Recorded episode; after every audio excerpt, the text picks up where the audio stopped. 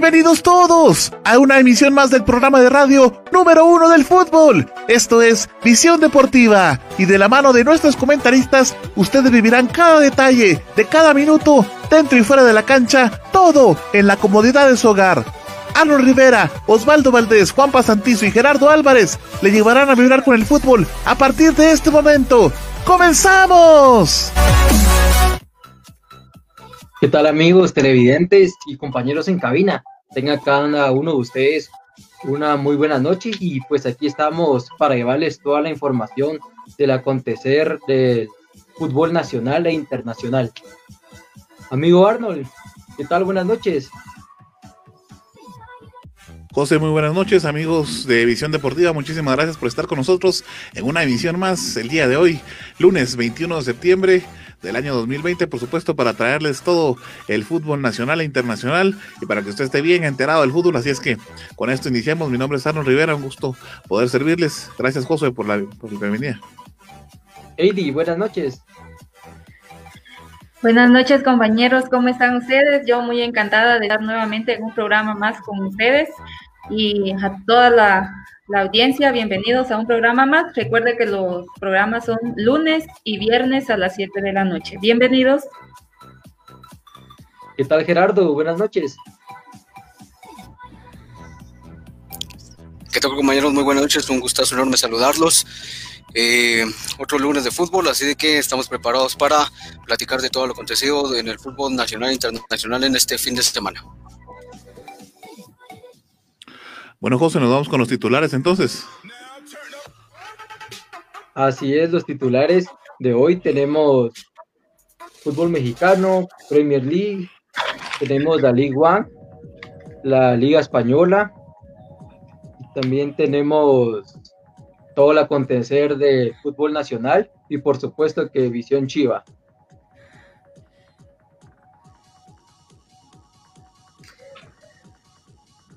Bien, entonces continuamos con, con lo que continúa. Eh, recuerde que si usted no nos puede ver porque su, su computadora no está buena, recuerde que Global Tech está a, sus órdenes. Puede llamarlos al 44 44 98 10 o escribirles al WhatsApp 47 24 82 42. Global Tech, solución informática a tu alcance.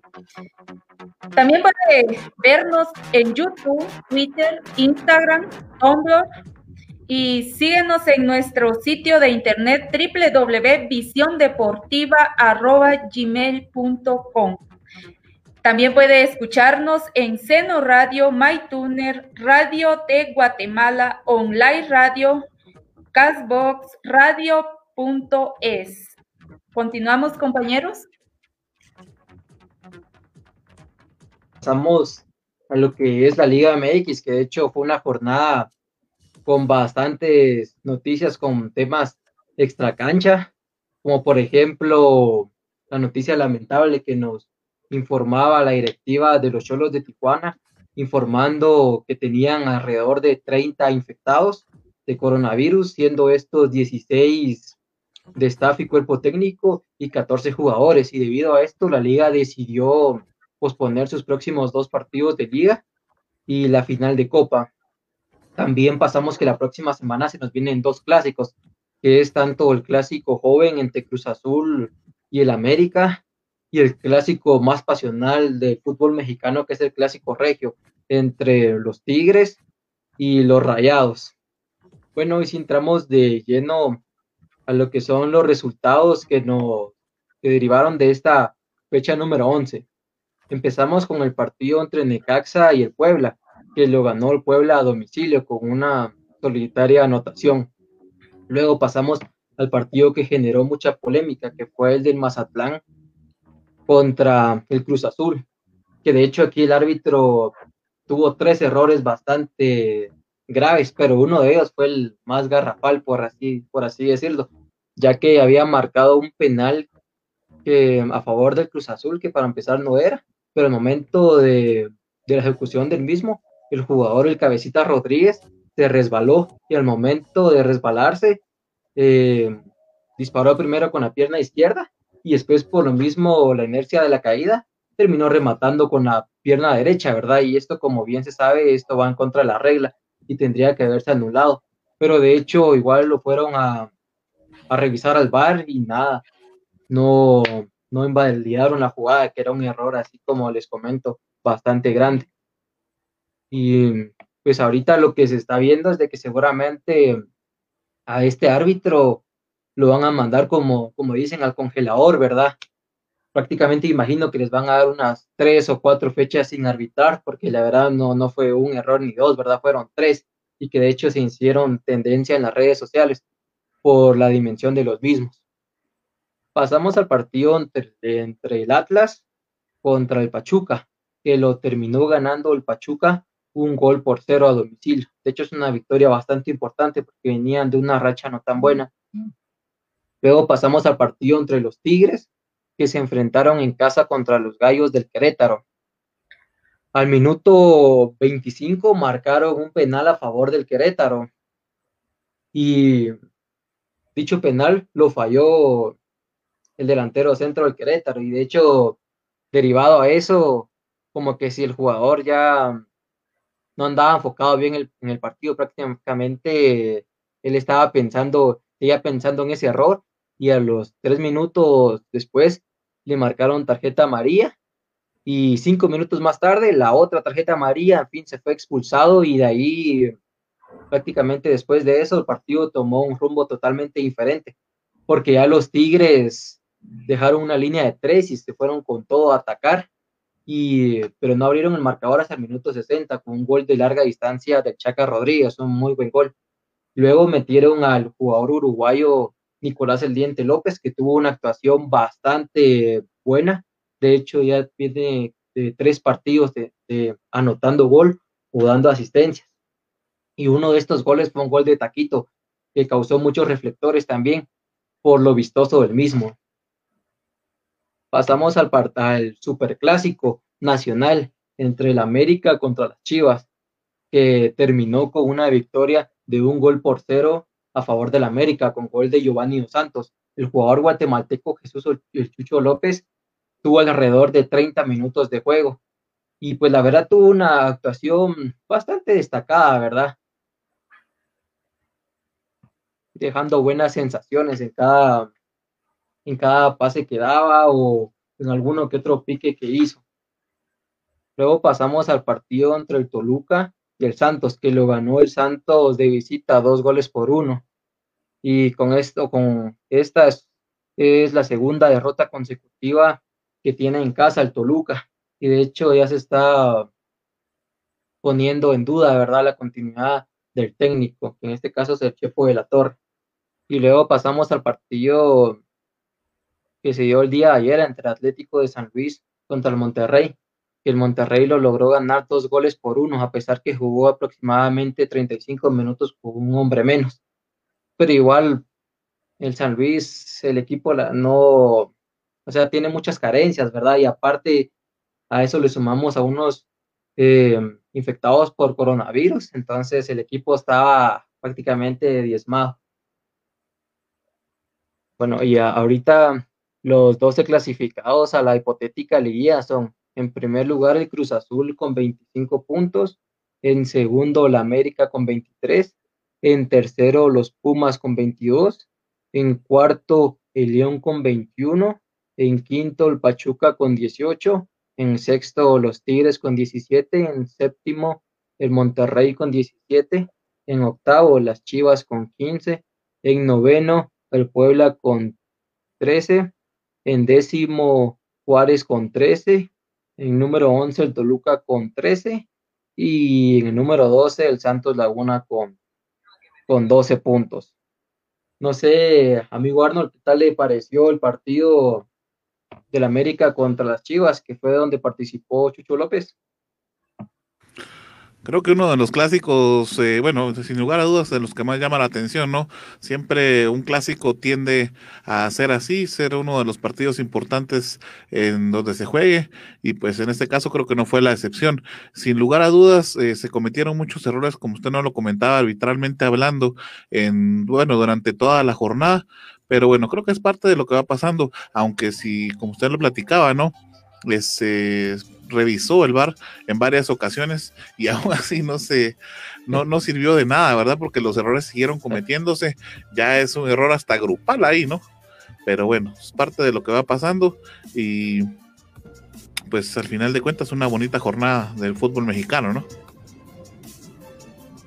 Así es, una... es que fíjense, compañeros, de que ya desde hace algunas temporadas se venía, eh, bueno, se critica de manera bastante fuerte eh, al arbitraje mexicano porque siempre hay errores que son muy discutibles en, la, realidad. Y bueno, ahora con la implementación del VAR se pensó en determinado momento o, con la intención de que el arbitraje mejorara porque sabemos de que la Liga Mexicana es una liga importante, una liga en la cual se juega mucho económicamente, no solo futbolísticamente, es una liga muy fuerte a nivel económico y por lo mismo... Eh, se buscaba que con el bar todos estos errores pues se dejaran atrás, pero ya vemos de que ahora viene a crear más polémica, más polémica porque estando el bar todavía se siguen cometiendo errores grafales, entonces eso es eh, bastante complejo para que se pueda resolver de una manera eh, pronta. Ahora bien, eh, con lo del clásico, bueno, sabemos de que es un clásico que despierta muchas pasiones, sabemos de que tanto el América como el Guadalajara son dos clubes importantes a nivel mundial, diría yo, no solo a nivel mexicano, ni siquiera a nivel latinoamericano, sino son dos clubes bastante importantes a nivel mundial. Esta vez es el América el que se lleva el triunfo. Y importante lo que decías, José, sobre la participación de Jesús López, porque siempre lo hemos venido mencionando, no es un jugador de inicio, pero sí es un jugador de recambio importante para el Piojo López, y eso demuestra de que siempre lo tiene tomado en cuenta dentro de su plantilla, y qué bueno que siga sumando puntos, ya lo hemos hablado y lo hemos mencionado en otras ocasiones, es de que sume puntos por el bien también de la selección. Parece interesante la jornada, José. Muchas gracias también por los datos.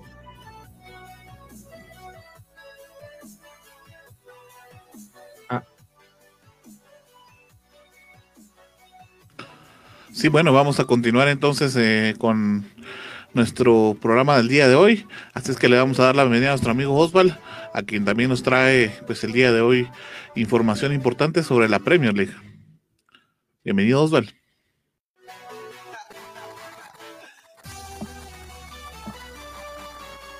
Así que gracias amigos, eh, así que estamos una vez en otra emisión de Visión Deportiva.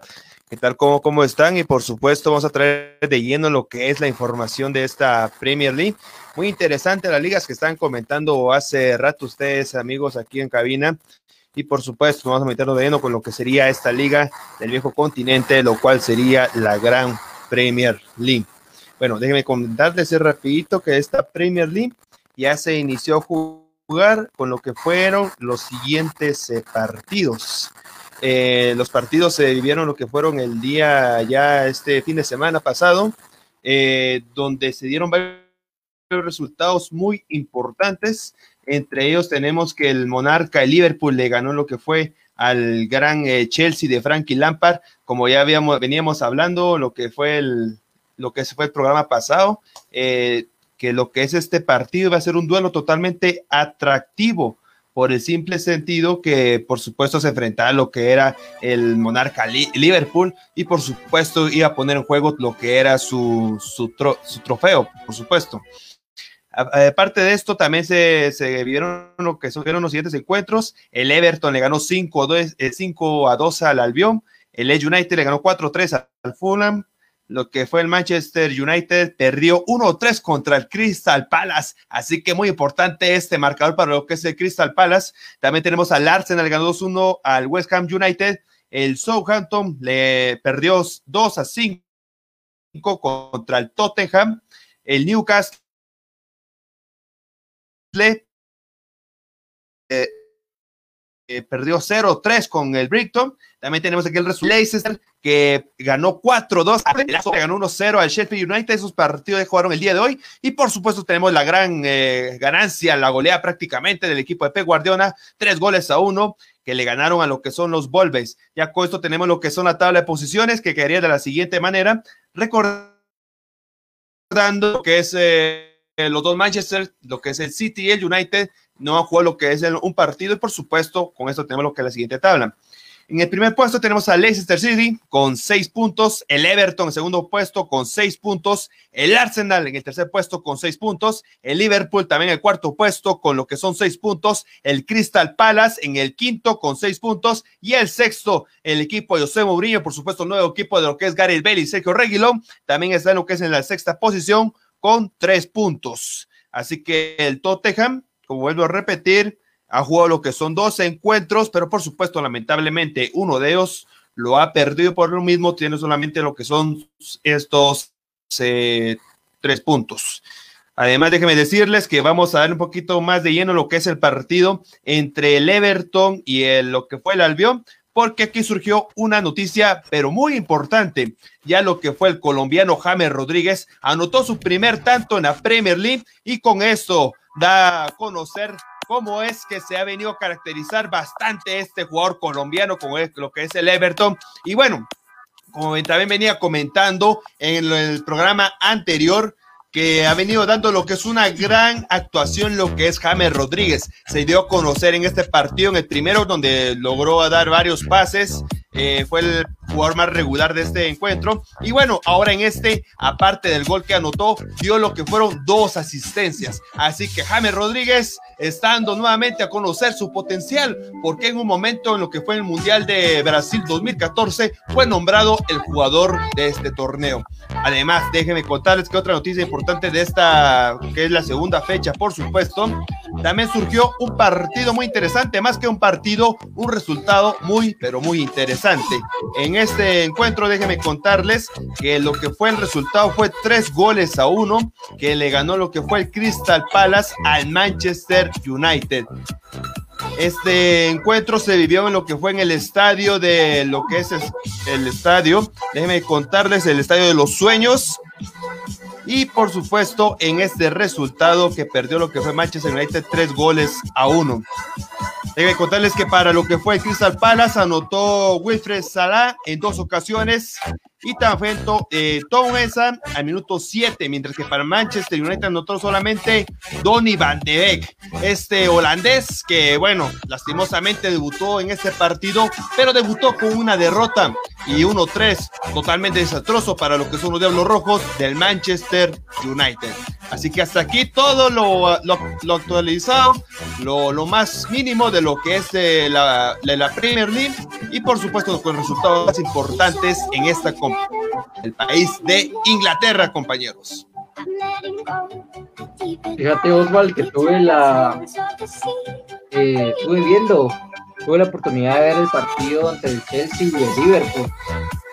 Y pues la verdad siento que al Chelsea le falta como que sí coordinarse un poco más todo, porque el único que destacó en ese partido fue Timo Werner.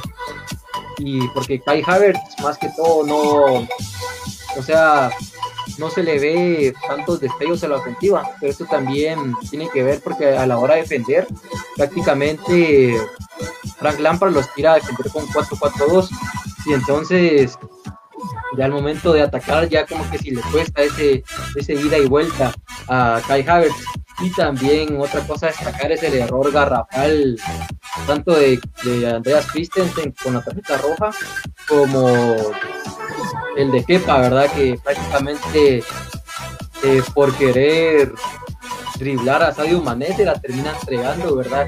Y ya de ahí con un 2 por 0 en contra ya era imposible tratar de hacer algo, ¿verdad? Y más cuando con un jugador menos. Y es que fíjense que no sé, no sé qué es lo que piensan o opinan ustedes, pero me parece interesante el comentario de Josué. Eh, y yo creo que va en función también no solo de que, bueno, la plantilla del Chelsea es eh, una plantilla totalmente nueva, sino también Frank Lampard, vemos de que no tiene mucha experiencia como entrenador.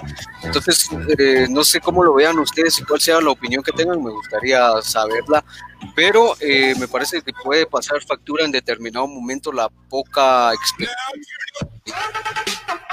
que tiene Frank Lampard al margen de tal categoría, subiendo por supuesto de recorrido que tiene Frank Lampard como futbolista, pero en realidad como entrenador es una cuestión totalmente diferente, entonces me parece que tal vez de ahí es, es donde cuesta el principio, aunque sabemos también de que todo equipo tiene que acoplarse y en la primera, segunda jornada no se va a ver un equipo ya bien armado y jugando eh, totalmente sincronizado. Sí, yo lo platicaba cuando veíamos los partidos eh, directamente del Chelsea acá en Visión Deportiva, se lo platicaba Oswald, y decía que en sí el, aspecto físico es muy exigente la, la liga inglesa y todas las competiciones que rondan alrededor de la misma. Los partidos se juegan muy, muy seguidos, digámosle así, tienen muy poco tiempo de descanso y eso a la larga pues va de alguna manera resintiendo a los jugadores.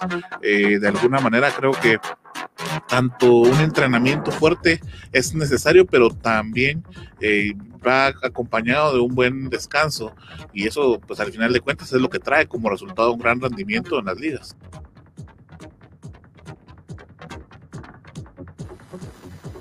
Sí, como bien decías Arnold, eh, aparte de lo que es la, la, liga la Premier League, también juegan lo que es la F Cup, la Carabao Cup y lo que es una Copa de Liga. Llega a una instancia donde juegan lo que es miércoles, domingo, durante cuatro semanas seguidas y por eso es que las plantillas de estos equipos es muy extensa y cuando son partidos muy importantes, eh, siempre se definen lo que es por uno solo, cuando colocan lo que es el cuadro titular en un solo y en el otro colocan prácticamente lo que es la filial y por eso también lo mismo que es un torneo muy competitivo lo que es la F Cup porque da la oportunidad de que jueguen los equipos de, desde la que es la Champions la Championship eh, lo que es la primera división, podríamos decir, en Inglaterra, la segunda división, la tercera división en Inglaterra, los, los equipos, eh, podríamos decir, más desconocidos pueden enfrentarse a un Arsenal, a un City, a un United, a un Chelsea y puede dar lo que es la sorpresa, ¿verdad? Así como se han dado en diferentes ocasiones en lo que es la Copa Rey en España, pero bueno, eso, eso tema es, eh, es para tocar en otro, en otro segmento,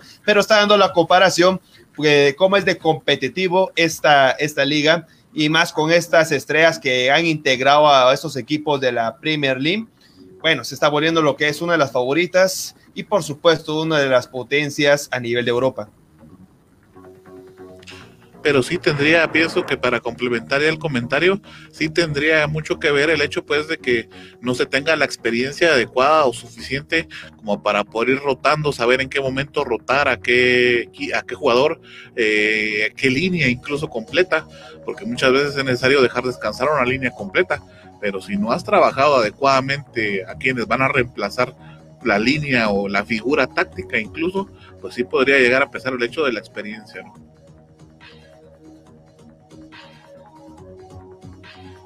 Y también manejar el vestidor, ¿verdad? Que es un reto bastante importante para Frank Lampard, porque la temporada pasada prácticamente jugaba con la base que eran canteranos, en cambio ahora ya llegan estrellas de renombre, y también ahí se va a ver qué, qué tan buen manejo de vestidor tiene Frank Lampard, porque por la misma inexperiencia que tiene, ¿verdad?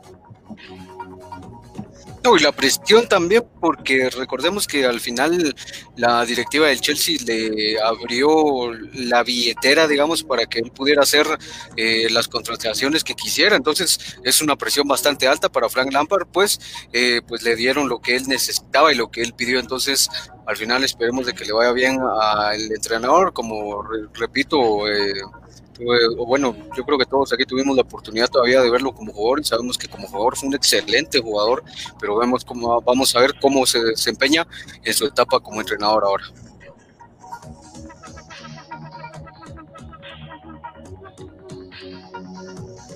Y así es que eh, seguimos con eh, otra de las ligas importantes de la región europea, la Liga One, la Liga Francesa, que bueno, este fin de semana ya disputó la jornada número 4 y nos dejó ahora sí resultados bastante importantes. Vamos a hacer un repaso rapidito de los resultados que nos arrojó la jornada 4 de la Liga Francesa y es que él empezó el viernes 18 de septiembre con el partido entre el Olympique, el Olympique de Lyon contra el Nimes, que fue un partido en que terminó al final por 0 a 0.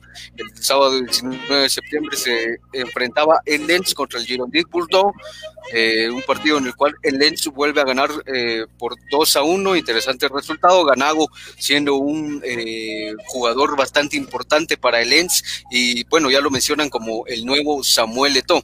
el mismo 19 de septiembre se enfrentó el Sterling Ace contra el Mónaco, de nuevo cae el Mónaco, esta vez por un resultado de 2 a 1. El domingo 20 de septiembre el Nice se enfrentó contra el Paris Saint Germain, ahora sí gana el Paris Saint Germain con un resultado eh, bastante atractivo, un 3 a 0. El Stade de eh, contra el Oriente perdió 3 a 2. El Metz cayó con, eh, le ganó al Stade de Remains 2 a 1. El Montpellier eh, contra el Angers eh, ganó 4-1, el Strasburgo eh, le ganó al Dijon por 1-0, el Nantes empató con el Saint Etienne 2-2 y el Olympique de Marsella que solo alcanzó el empate contra el Lille. Hay cuestiones interesantes, ya sabíamos y lo hemos platicado en otros programas sobre toda esta polémica que gira alrededor aún del partido eh, en el que se enfrentó el París Saint Germain contra el, Marsella.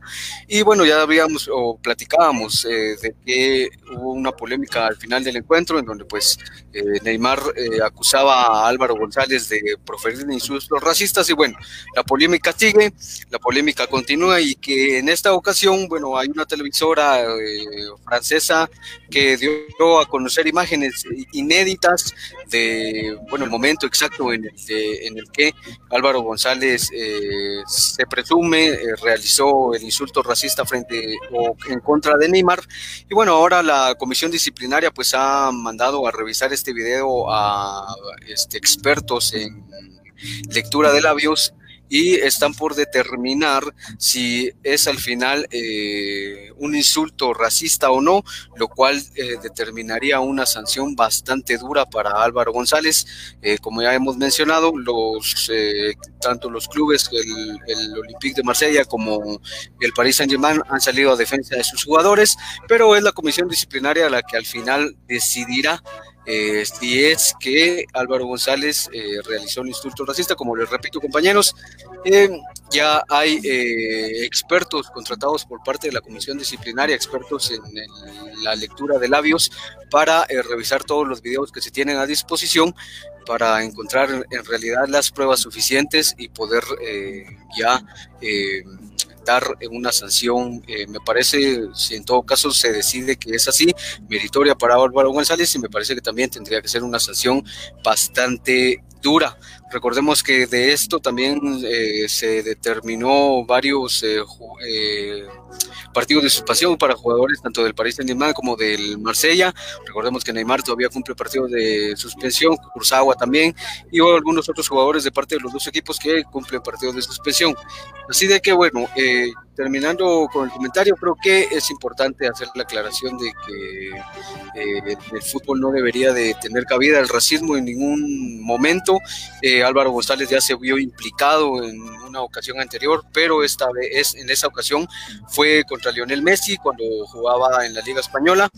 Eh, en esa ocasión, pues incluso le señaló a Messi, o bueno, se burló de la baja estatura de Messi, y en esta ocasión, pues se le acusa de eh, proferir un insulto bastante racista en contra de Neymar. Esa es la información de momento, de los resultados que se dieron eh, en la Liga Francesa que dejan posiciones bastante interesantes. Eh, ya les comentaba de que eh, ya eh, el París logró ganar por un resultado bastante aceptable, aunque Tuchel todavía sigue, perdonen, teniendo bastantes críticas porque el Paris Saint Germain no logra hacer el equipo que la afición quiere ver. ya en este partido estuvo presente Kylian Mbappé y y eh, bueno, fue un jugador que sabemos es bastante resaltante dentro del campo y decían de que eh, necesitaba Tuchel a Kylian Mbappé, pero no, eh, lo que le critica mucho a Tuchel es que se recarga el equipo sobre ciertos jugadores y no es un equipo en conjunto. Entonces, bueno, entonces vamos a revisar cuál es la tabla general de posiciones hasta el momento. como les decía y se lo vengo comentando desde el principio de la temporada. La tabla está bastante curiosa, una tabla no habitual, y tenemos al Saint Etienne en el primer lugar con 10 puntos, al Sterling Nice eh, también con 10 puntos en el segundo lugar, en el tercer puesto al Montpellier con 9 puntos, eh, el Lens bajó hasta el cuarto puesto con 9 puntos, el Lille está en el quinto puesto con 8 puntos, el Mónaco en el sexto puesto con 7 puntos, el Olympique de Marsella con 7 puntos, el Paris Saint-Germain ya con sus resultados recientes logró subir al octavo puesto con 6 puntos, el Stade Bristol está en el noveno puesto con 6 puntos y en la décima posición está el Nice con 6 puntos. Así de que esas eh, son es la actualidad de la Liga Francesa. El día viernes, en el programa del día viernes, estaremos revisando eh, los partidos de la siguiente jornada. Así de que, si tienen algún comentario que acotar, compañeros, se los agradecería. Y pues, si no, pasamos al siguiente segmento. Sí, solamente ahí a recalcar lo que es la primera posición del Saint Etienne. Bueno, espero que esté bien lo que es la pronunciación. Luego de lo que son eh, cuatro partidos, lleva lo que son 10 puntos. Así que muy eh, lo que es un poder muy fuerte de lo que es este equipo francés. Y bueno, como ya platicaste, Gerardo, lo que es el PSG desastroso, ¿verdad? Luego de cuatro encuentros, dos ganados y dos perdidos. Y bueno, vuelvo repitiendo de lo que es el programa pasado que le vino afectando bastante esta final perdida contra el Bayern Múnich. Y bueno, desde ahí viene lo que es en picar el PSG. Es cierto, ganó los primeros dos encuentros, pero ahora solamente ha conseguido lo que son dos derrotas. Han tenido lo que son seis puntos y bueno, por eso está alejado, pero demasiado alejado de lo que es el Saint Etienne con 10 unidades en esta tabla francesa, Gerardo. Sí, un poquito complicado el francés. De hecho, si es complicado mencionar en inglés, pues ya va a ser en francés, pero es Saint Etienne. Es la pronunciación correcta, Osvaldo. Así de que también nos venimos a, volver aquí bilingües y políglotas.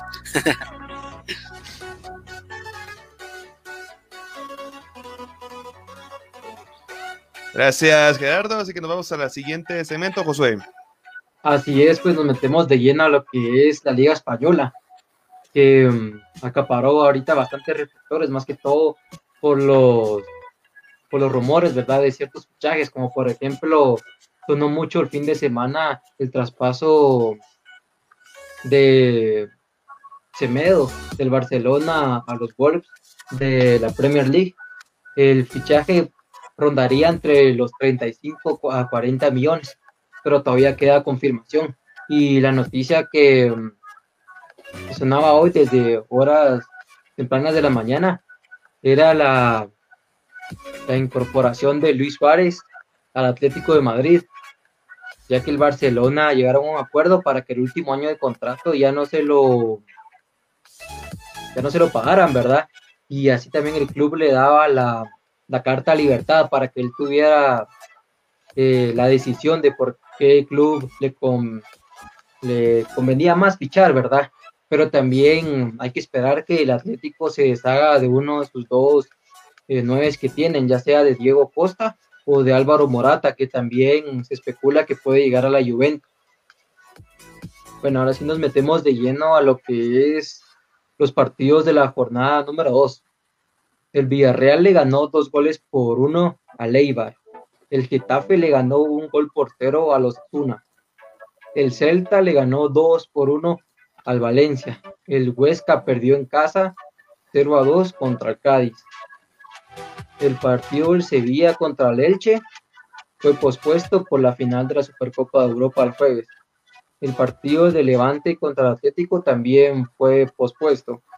Ahora el Real Betis suma su segunda victoria consecutiva y esta vez derrotó al Valladolid, al Valladolid dos goles por cero. El Granada le ganó dos goles por uno en casa al Alavés y el partido más esperado y con más reflectores fue el partido que eh, se realizó en Anoeta ante la Real Sociedad y el Real Madrid, que terminó eh, prácticamente como inició con 0 por 0. Bueno, y nos metemos de lleno a lo que es la clasificación y encontramos sorpresas, ¿verdad? En, en la tabla, porque encontramos como líder al Granada con 6 puntos, luego viene el Betis también con 6 puntos, Luego encontramos al Villarreal con 4. En la cuarta posición al Celta con 4 igual. En la quinta al Valencia con 3. En la sexta posición al Osasuna con 3. En la séptima posición al Getafe igual con 3. En la octava posición al Cádiz con 3. Y en novena posición a la Real Sociedad con 2. Y en la décima posición al Real Madrid con una unidad. No sé qué les pareció, amigos, del debut liguero del Real Madrid.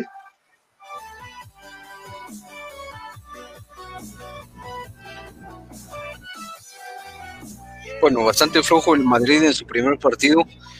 Eh, bueno, ya lo decíamos también, eh, quizá también pasa factura el hecho de terminar tarde una competición y empezar pues la otra, eh, pero me parece sí eh, un Real Madrid un poco tosco a mi manera de verlo, no es el Madrid de, que acostumbra a haber sido un Madrid con mucha movilidad, pero bueno, al final como, lo mencionaba también con el Chelsea, esperemos en el paso de las, de las jornadas eh, que se vaya desarrollando el fútbol. Y bueno, también quienes son, no, no, no, en eso me podrían ayudar ustedes, pero no sé si el Real Madrid tenga incorporaciones importantes de momento. No, hasta el momento la que tiene así muy importante es Martín Odegar, que estaba a préstamo con la Real Sociedad, este jugador de Dinamarca, y bueno, ha sido lo que es una gran revelación en lo que es durante estas últimas cuatro temporadas, luego de haberlo comprado Real Madrid solamente cuando tenía lo que eran 16 años, si no estoy mal, lo mandó a cuatro equipos prácticamente a préstamo y ahora regresa nuevamente lo que es con el equipo blanco para, bueno, pelear lo que es algún puesto, eh, para eh, peleando con la sería contra Luka Modric o también con lo que es Tony Cross. Eso sería hasta el momento lo más importante o la, incorporación más importante para el equipo blanco. Bueno, y ahora fíjate, José, que eh, respecto a lo que hablaba sobre Suárez y Morata, de hecho Morata ya está confirmado en la Juventus, ya Morata llevó al a Italia el día de hoy y ya la Juventus lo ha confirmado dentro de su plantilla y eh, me parece que también Suárez ya está ciertamente confirmado dentro de la plantilla del Atlético, aunque por ahí todavía hay algunos rumores de que si no es Suárez, Cavani el que llegaría eh, para suplir a Morata, pero me parece que lo de Suárez y lo de... Eh, pues eh, Morata ya está todo finiquitado, ya está todo platicado, ya está todo, solo faltan las firmas me parece y las presentaciones correspondientes de parte de los equipos. Sí, y alguna de las noticias que también trascendía al día de hoy fue la confirmación de la salida de Arturo Vidal y de hecho voy a, poder enlazar de alguna manera eh, mi comentario con, eh, con el siguiente segmento. Así es que, pues déjenme comentarles que el día de ayer domingo, pues el Inter, a través de sus redes sociales, eh, posteaba algunas fotografías de Arturo Vidal bajándose del, del, del, avión, ¿verdad? Donde viajaba, pero todavía no se, no se decía nada, solamente se subió la, la, foto sin ninguna descripción, sin ninguna confirmación. Esto porque, eh, pues, Arturo Vidal todavía estaba, o más bien iba a realizarse los procesos médicos para la revisión y pues ver si, si pasaba todos estos exámenes, ¿no? Ya el día de hoy por la mañana se confirmó a través de la, de la cuenta oficial del Inter y por supuesto también con un mensaje de Arturo Vidal en sus redes sociales en donde él se despedía del Barcelona. Ahora entonces ya quedó totalmente finiquitada la contratación de Arturo Vidal para el Inter de Milán. Eh, bueno, ahora va a ser parte de la liga. Eh, italiana de la Serie A específicamente, ¿no? Eh, por ahí tenemos eh, la imagen de nuestro Instagram, pues usted puede seguirnos en todas nuestras redes sociales y puede seguirse enterando de todas estas, bueno, toda esta información muy importante, ¿no? Eh, a lo largo de, la semana y por supuesto durante el fin de semana estamos nosotros contándoles a ustedes sobre todas estas nuevas contrataciones y por supuesto todas las noticias que se dan alrededor de, del fútbol nacional e internacional. Eh, bueno, dentro del mensaje de Arturo Vidal en sus redes sociales solamente decía que agradecía al club por haber, pues obviamente por todas las comodidades que tuvo dentro del mismo, que había sido un gusto haber sido, o más bien vestirse de blaugrana, ¿no?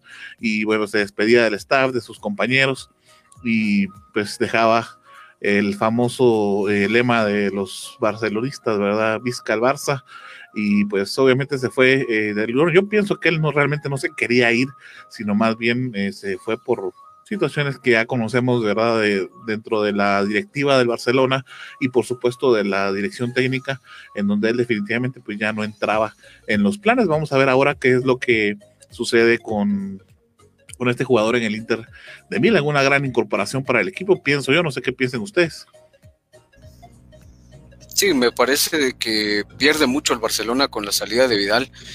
Eh, bueno, para no hacer largo el segmento ni mi comentario, pero eh, cuando llegaba Arturo Vidal hace unos años al Barcelona, hace dos años aproximadamente, eh, para mí era un jugador que le iba a costar encajar dentro de la estructura del Barcelona, porque sabíamos de que pues tenía un juego totalmente diferente a lo que el Barcelona proyectaba en aquellos tiempos, ¿no? Que el Barcelona, recordemos que era ese famoso tiki-taka, ¿no? Y Arturo Vidal era un, un hombre más de un juego físico, más de desgaste dentro de la cancha y más de ponerle garra eh, como se dice, pero al final terminó siendo bastante importante dentro del club, un jugador determinante en muchos partidos y me parece que la manera en la que se va no sería la adecuada, recordando de que eh, el Barcelona al final solo recibe un millón de euros eh, por Arturo Vidal, imagínense, es una ganga para el Inter de Milán llevarse a un jugador con, de la altura de Vidal por un millón de euros, pero al final ya lo hemos comentado también en varios, en varios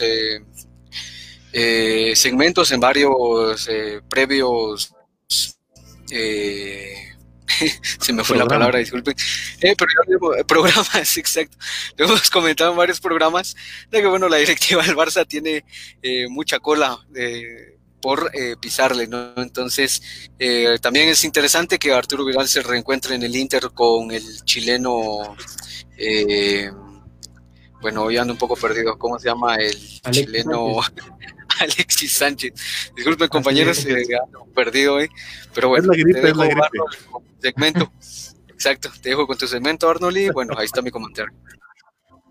Gracias, sí, no, es importante eso que mencionaste, ese vínculo que va a poder encontrar eh, con el chileno. Bueno, vamos a ver cómo les va a ambos en, en el Inter, eh, perdón, en la serie Ah, Bueno, platicarles entonces que adicional a eso, pues obviamente se jugó ya la jornada número uno de Serie A. En, bueno, esta jornada comenzó el sábado, eh, cuando la Fiorentina le ganaba 1-0 al Torino. También el Gelas Verona se enfrentaba a la Roma, pero ellos no pudieron hacerse daño y quedaron eh, pues prácticamente empatados a cero. Eh, estos resultados también los tuvo en nuestra página de Visión Deportiva, por ahí la puede eh, estar observando en este momento. Eh, la, jornada continuó el domingo cuando el Parma perdía 2 a 0 contra Napoli en su casa. Fue una pérdida bastante complicada para, para el Parma. El Genoa le ganaba 4 a 1 al Crotone. El Sassuolo empataba con el Cagliari eh, a 1. Y quizá el partido que más llamaba la atención y que de alguna manera todos estaban a la expectativa de qué era lo que iba a pasar, era el partido entre la Juventus y el Sampdoria, déjenme contarles y platicando de una vez. Eh, aquí encontramos algo que ya habíamos platicado en el segmento de, Gerardo, en el de la Liga eh, perdón, en el segmento de Osvaldo lo, platicábamos cuando decíamos que era un exjugador técnico, etcétera. Acá se da esta, exactamente en la misma situación, un exjugador eh, con no tanta trayectoria como técnico como la, como se esperaría, ¿no? Una poca experiencia, digámoslo así, que estamos hablando de Andrea Pirlo es su primer partido y ya se estrenó ganando con una goleada, porque al final de cuentas 3 a 0 ya podemos hablar que es una goleada. Y no solamente eso sucedió en el partido, sino que también Cristiano Ronaldo, que es una de las figuras de, este, de esta Juventus, eh, pues se pudo estrenar con su anotación. Estuvo intentándolo entre muchas ocasiones al minuto 24, incluso este partido estrella el balón contra el larguero, pero no conseguía la anotación. Fue hasta el minuto 88 para poner el 3 a 0, que entonces consigue Cristiano Ronaldo su anotación, la primera anotación en la primera jornada. Y bueno, ya empieza también el conteo personal para, para este jugador. Y por supuesto fue importante al final eh, darle pues esta victoria a su, a su equipo, ¿no? Eh, como les decía, pues fueron varias las opciones que tuvo Cristiano Ronaldo y que pues no pudo aprovechar. Los otros goles fueron anotados por Kulusevski al, al minuto 13 y por Bonucci al minuto 79. Y ya les contaba de Cristiano Ronaldo que encontraba su anotación hasta el minuto 88. Eh, bueno, la jornada todavía no acababa ahí La jornada termina el día miércoles y hoy también se jugó un partido. hoy jugó el Milan contra el Bologna. Eh, dos goles a cero, un gol en cada uno de los tiempos. El Milan pues conseguía esta gran victoria también importante en su primera eh, en su primera jornada y cabe resaltar que los dos goles fueron anotados por eh, Ibrahimovic, ¿verdad? Zlatan Ibrahimovic. Entonces, eh, él fue el anotador de esos dos goles importantes para el Milan, esta victoria entonces, y la jornada se completa de la siguiente forma. El Benevento va a enfrentar al Inter a las 10 de la mañana, el miércoles 30 de septiembre. A las 10 de la mañana también el Udinese contra el Especia. Y la jornada 1 termina entonces ese mismo miércoles a las 12.45 cuando el Lazio enfrente al Atalanta.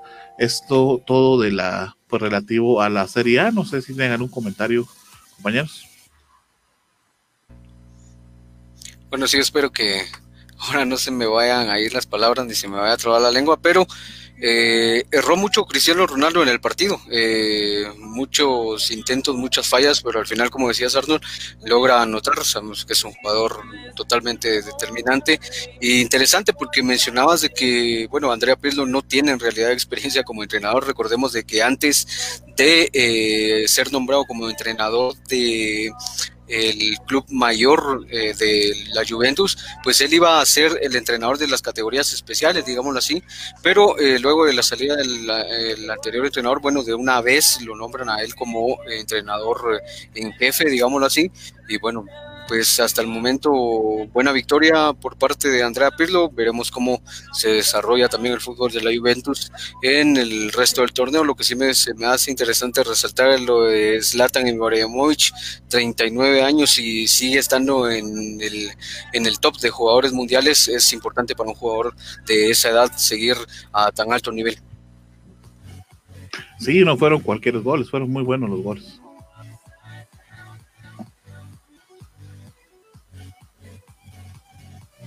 Y bueno, lo que es Cristiano Ronaldo sigue aumentando lo que es su hegemonía, perdón, lo que es en este la Juventus, eh, aumentando lo que es su, racha goleadora, la leyenda, ya que hay que resaltar que lleva lo que son de dos temporadas en este, en este equipo de Turín, la vieja señora, y bueno, ahí va poco a poco aumentando lo que es su nombre en los libros de la historia de, de la Juventus.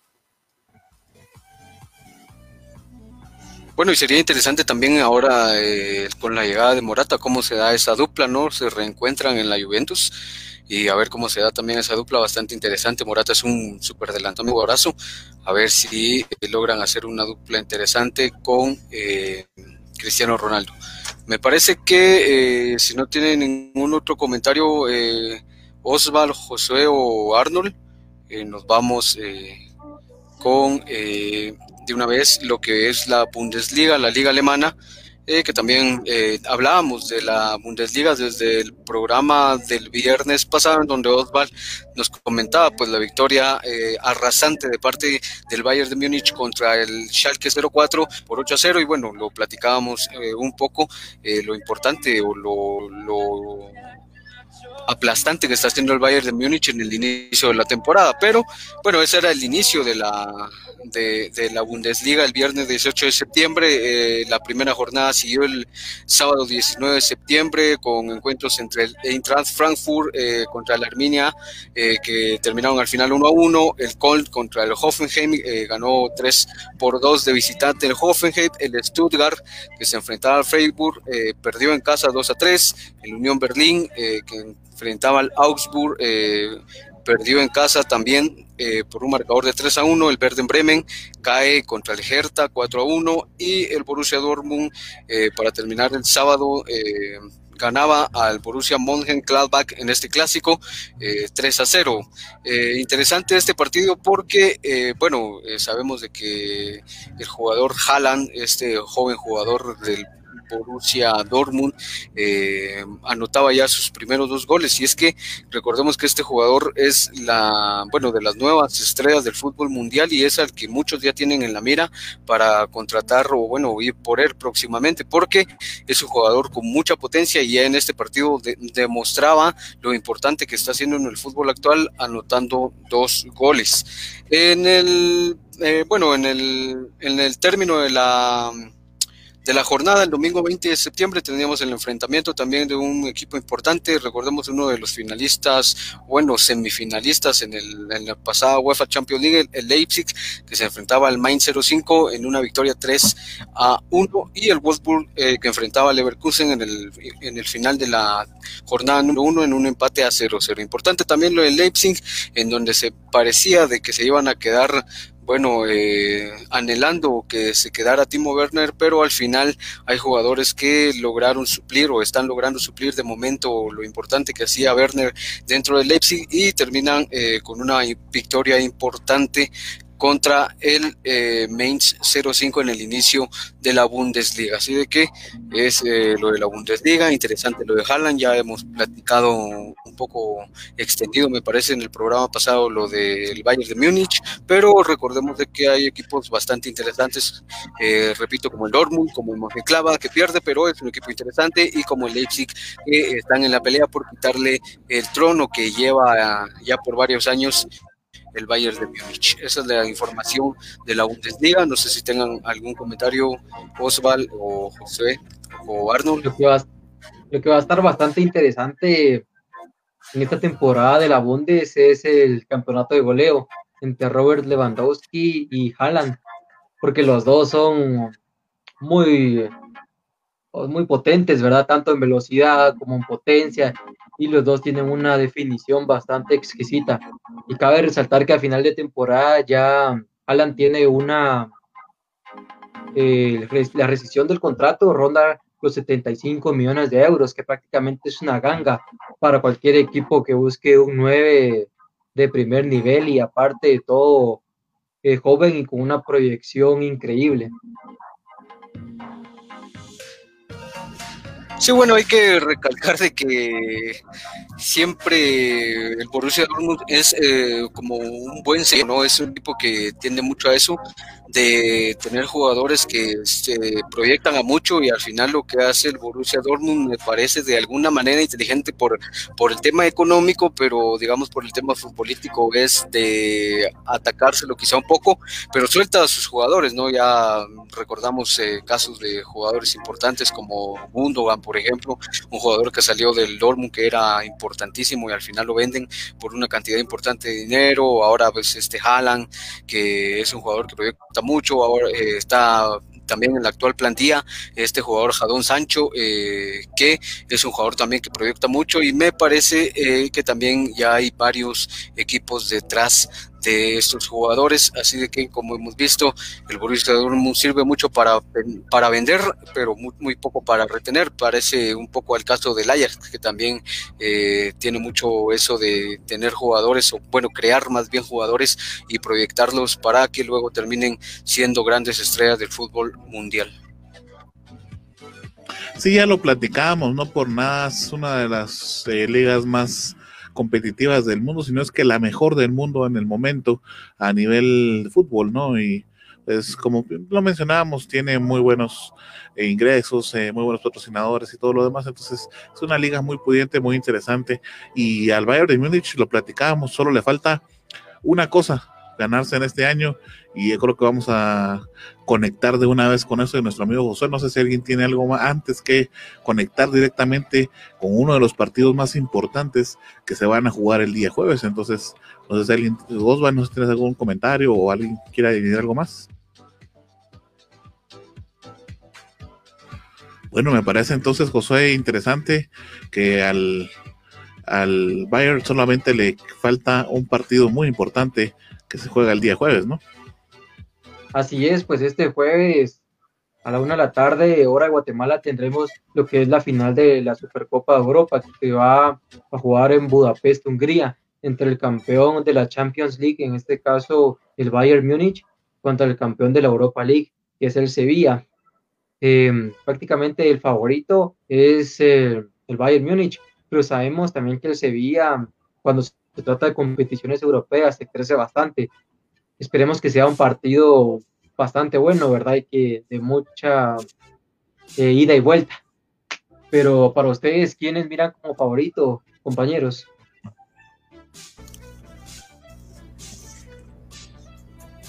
Bueno, yo creo que como favorito, pues hay un favorito en realidad y creo que es el Bayern de Múnich por, eh, principio, como terminó eh, la última competición, la UEFA Champions League, y por cómo empieza la Bundesliga, ¿no? Entonces creo que el favorito es el Bayern de Múnich, pero si me preguntan de manera personal, yo esperaría o me gustaría que ganara el Sevilla.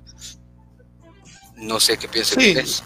Eh, sí, también concuerdo con la opinión de, de, Gerardo, que el favorito claramente es el Bayern Múnich, a como está iniciando lo que es la Bundesliga nuevamente. Bueno, es eh, totalmente favorito con este equipo arrollador que tiene. Es cierto, salió Iván Perisic, pero entró lo que fue este juvenil Leroy Sané y es una de las armas fundamentales de, este entrenador alemán para este Bayern Múnich, que bueno, para este partido va, no sé, se va a hacer un poquito eh, difícil la ganancia, sí, pero no imposible para el equipo bávaro.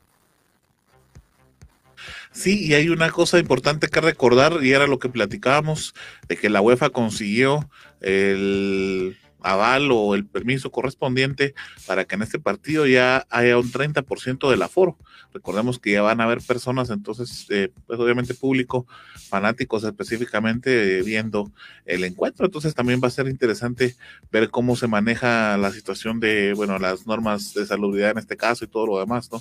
Y pues sí, definitivamente el favorito va al Bayern y todos esperamos que por lo menos el Sevilla le haga, nos dé un gran espectáculo, ¿no? Que este partido sea lo que es la Supercopa de Europa, ¿no?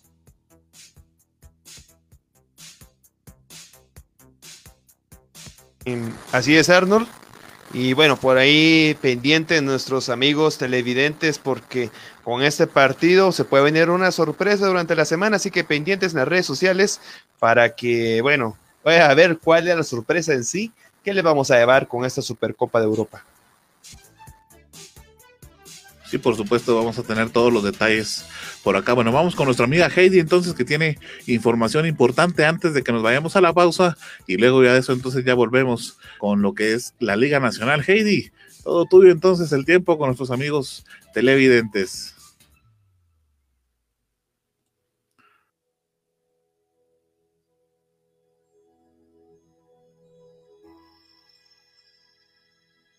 Tenemos por ahí problemas con el audio de nuestra amiga Heidi. De repente verificamos Heidi, creo que ya estamos por ahí. Gracias, Arnold. Hay tanto que aprender del fútbol y aquí en Visión Deportiva te enteras de todo. Y no solo en Facebook, también en YouTube, en Twitter, Instagram, Tumblr. También pueden escucharnos en Seno Radio, Online Radio, Radio.es, Radio de Guatemala, MyTuner.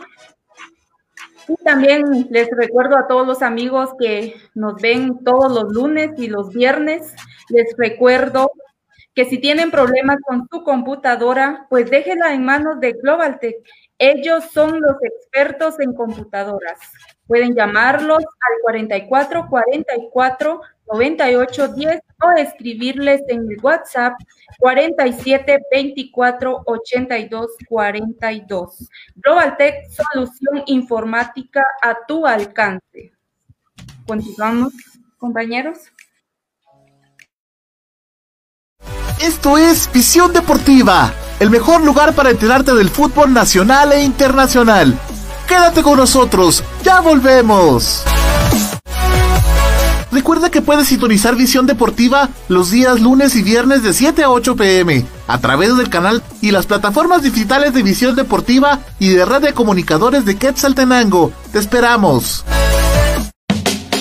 Vivimos ahora en un mundo diferente, lleno de casas, edificios, carros, gente por todos lados, diversidad de pensamientos y matices. Esto es La Jungla, un programa para escuchar entrevistas, pláticas, anécdotas con diferentes personalidades de cualquier parte del mundo. Quédate en La Jungla, producido desde Quetzaltenango, Guatemala, por el periodista Everson Gramajo. Escucha La Jungla. Disponible en tu plataforma podcast de streaming favorita. Noticias locales, nacionales e internacionales entrevistas, economía, familia, farándula, deportes y todo el acontecer nacional e internacional. Todo esto de la mano de comunicadores periodistas de amplia experiencia y recorrido. unidos para llevarle la verdad de los hechos en tiempo real. Red, de comunicadores de Quetzaltenango. Red de comunicadores de Quetzaltenango. Red de comunicadores de Quetzaltenango. Síguenos en Facebook y comienza a estar enterado de todo.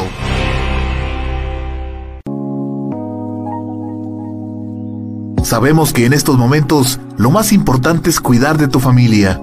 Y tu mundo digital es el que te ayuda a mantenerte cerca de ellos. Por eso, cuida de los tuyos y deja los problemas con la tecnología en manos de Global Tech, que te ofrece reparación y mantenimiento de todo tipo de computadoras, tablets y celulares, venta de repuestos y accesorios, películas, programas y sistemas operativos, música, audiolibros, libros digitales y cursos en línea venta de cuentas de Netflix, Amazon Prime, Spotify Premium y también contamos con asesoría técnica y diplomados para que sigas en formación y la realización de spots publicitarios en audio y video y todo lo relacionado a diseño gráfico y publicidad. Búscanos en Facebook como www.facebook.com diagonal Global Tech Shella o llámanos o escríbenos en WhatsApp al 4444 9810. Global Tech, soluciones tecnológicas digitales a tu alcance. Gracias por continuar en nuestra sintonía. Esto es Visión Deportiva, el hogar del fútbol nacional e internacional. Ahora hablaremos del fútbol nacional. Esto es Visión Chapina. Es Guatemala, mi patria dorada. Por más que digan, ninguna es igual. Por mi honor que en el mundo no hay nada como esta linda tierra del Quetzal. Muy bueno, seguimos entonces eh, acá en Visión Deportiva. Muchísimas gracias por estar con nosotros. Llegó el momento entonces de platicar del fútbol eh, que más nos apasiona, sin lugar a dudas, acá en todo el país. Pues obviamente es eh, nuestra Liga Nacional. vamos a platicar entonces de lleno, vamos a entrar directamente a platicar de, de, los partidos uno por uno y lo vamos a ir analizando para que usted sepa qué fue lo que se vio en el fin de semana, por si se perdió alguno. Y si lo vio, pues también le invitamos a que comente con nosotros y nos platique qué le pareció cada uno de los encuentros. Vamos a comenzar así como comenzó la jornada. Eh, la jornada se iniciaba este sábado eh, cuando el equipo de, de comunicaciones se enfrentara al equipo de Santa Lucía con Guapa, esto en el estadio de, eh, de perdón, de, de, de Doroteo Guamuch Flores, en el Estadio Nacional Doroteo Guamuch Flores, donde comunicaciones pues obviamente estaba de local. Déjeme comentarle que este partido pues también lo vivimos acá en Visión Deportiva, tuvimos el gusto y el agrado de poder llevarles a ustedes junto a mi amigo Osval eh, todas las emociones de este encuentro, eh, le platico un poquito rapidito fue lo que fue lo que sucedió. Y es que básicamente solo hubo un, eh, un jugador que estuvo bastante, bastante inspirado este partido. Y es que logró anotar dos de los goles, dos, los dos únicos dos goles que fueron anotados de hecho en el partido. Estoy hablando del de, eh, jugador Agustín Herrera, que fue el anotador en este caso y por supuesto el protagonista principal de este partido. El primer eh, gol lo anotaba Agustín Herrera al minuto 8, eh, con lo cual entonces ponía a ganar al equipo blanco y también por supuesto eh, pues de alguna manera dejaba entrever que ya está mejorando de nuevo, está retomando su nivel futbolístico, por ahí veíamos la gran anotación en donde pues dejando a algunos rivales en el, en el suelo, vencido al portero y quitando a otro, ¿verdad?, del medio, pues prácticamente conseguía la anotación. El partido tuvo bastantes incidencias eh, negativas y con negativas me refiero a faltas, ¿verdad? Toda vez que es una agresión contra uno de los rivales, en este caso al final de cuentas colegas, lo criticábamos con Oswald durante la transmisión, pues va a ser una, una jugada negativa, ¿no? Y lamentable, por supuesto, aunque en algunas veces eh, se hace, más bien en algunas ocasiones se hace esto tácticamente con el objetivo de evitar que el rival anote o situaciones de ese tipo, pero creo que nunca va a ser eh, bueno eh, pues ver una falta, ¿no? En este caso. Eh, por ahí entonces tuvimos un, poco accidentado el final de la primera parte, el inicio de la segunda parte y Santa Lucía al final de cuentas no reaccionaba, solamente estaba pegando duro. ¿Recuerdas, Osval? En esa oportunidad pues platicábamos, ¿verdad? Que la actitud de los jugadores era errática en ese momento. Al minuto 42 en el primer tiempo también Agustín Herrera conseguía el 2 a 0 y no se iba a mover nada más en el marcador. Eso iba a ser todo. para el equipo de, de comunicaciones que se iba a quedar con los puntos de local, Osval. Sí, claro que sí, que sea con los puntos de, de, local lo que es el equipo de comunicaciones, el equipo Albo, con estos tres puntos, pero ya se mete lleno para liderar lo que es la tabla de grupo A, bueno, la cual más adelante vamos a ver cómo, cómo quedaron finalmente con todos esos resultados de la cuarta jornada, pero sí estábamos eh, durante la transmisión que era muy contundente lo que era Agustín, el Tintín Herrera, porque es uno de los extranjeros más rentables en los últimos torneos y bueno, lo está demostrando, ¿verdad? Más eh, que todo en este segundo gol que anotó Tim Herrera a José Carlos García, prácticamente desde el suelo, solamente punteó lo que fue el balón, se sacó a un jugador, sacó al otro, un gran drible que tuvo que hacer lo que es Agustín Herrera y con lo cual por supuesto obtuvieron lo que fueron estos tres puntos importantísimos y con lo cual hubiera sido más puntos pero bueno, lastimosamente Jorge Aparicio no aprovechó una gran oportunidad donde quiso salir bailando prácticamente a José Carlos García, pero bueno, tuvo la mala fortuna de dejar el balón al, al equipo de comunicaciones y desaprovecharon esta gran oportunidad, cual era significado el tres goles a cero. Así que enhorabuena para el equipo Albo, que suma de a tres nuevamente y se coloca entre los punteros del, del campeonato. Por ahí tenemos algunos inconvenientes con con el video de nuestro amigo Oswald. Pero bueno, eh, también se me olvidaba platicarte eh, que Agustín Herrera con esto llegaba a los 149 goles, se quedó apenas a uno de llegar los, cientos, a los 150 con el equipo de comunicaciones. Entonces, pues por ahí se quedó bastante cerca el equipo de comunicaciones, compañeros.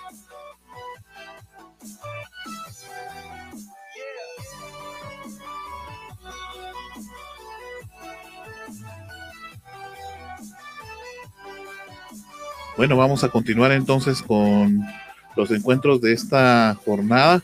Nos toca entonces platicar eh, del siguiente encuentro, Gerardo. Eh, sí, perdón, compañeros, estaba buscando por acá mi información y es que eh, el siguiente encuentro era el de Iztapa contra Antigua GFC, siguiendo en el grupo B eh, de la Liga Nacional Guatemalteca y este encuentro que se disputaba en el estadio El Morón eh, de Iztapa, pues al final resultó con un resultado a igualdad, a paridad para los, ambos equipos, uno a uno fue el resultado final al minuto 53, anotaba Julio Fajardo para los peces Vela de Iztapa.